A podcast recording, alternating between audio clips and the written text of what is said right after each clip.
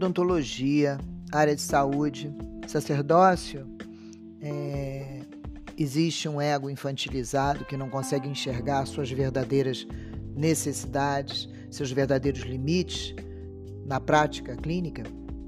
Alexandre Medeiros, diretor do Departamento de Gestão da Educação na Saúde no Ministério da Saúde, falou sobre a formação e o mercado de trabalho dos técnicos de saúde em geral, ressaltando o seguinte: a gente tem os mesmos problemas, mas não tem nenhuma atividade em comum. Em um hospital, as enfermeiras ficam no balcão de enfermagem, os médicos na sala de prescrição, não discutem qualquer processo terapêutico do paciente.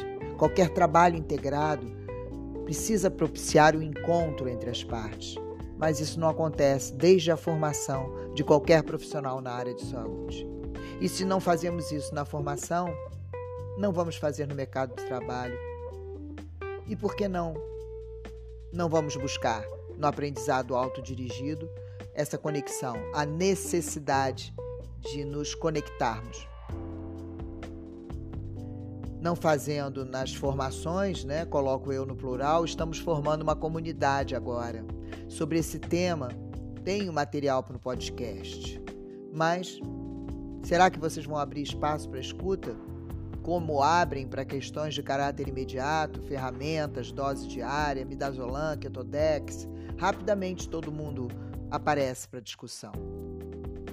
Vamos ter que nos reduzir a esses temas, essas palavras-chave, a lógica dos limites desse ego, do quanto podemos ser infantilizados, a prática é, de olhar para si não é o interesse da classe?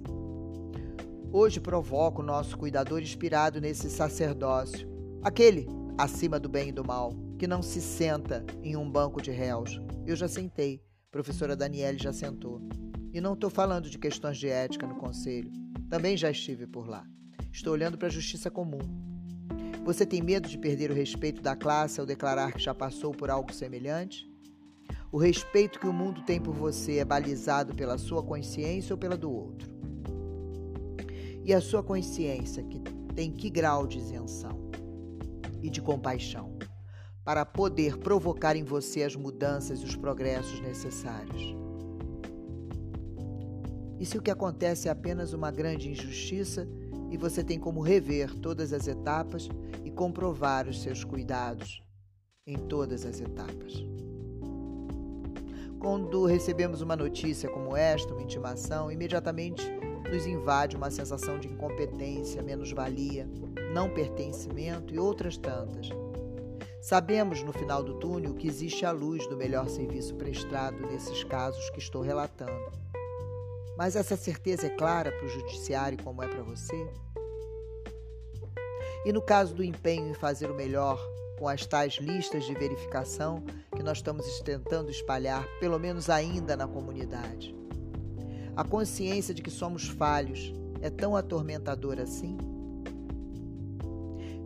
melhor negar a existência do grande cirurgião, aquele que quer o melhor para todos, não garantir por isso a eficácia, será que ele pode falhar ou se falhar não é quem, quem merece esse lugar? Na pesquisa que traz esse, esse artigo que eu li e que me levou a essa reflexão, diz que os trabalhadores da área de saúde informam que suas dificuldades em relação ao mercado são a falta de experiência, uma fortíssima concorrência, falta de ofertas de vagas de emprego, ausências de regulamentações claras de sua profissão e a falta de adequação dos cursos a este mercado de trabalho. Por isso, provocamos aqui na comunidade o crescimento do aprendizado autodirigido.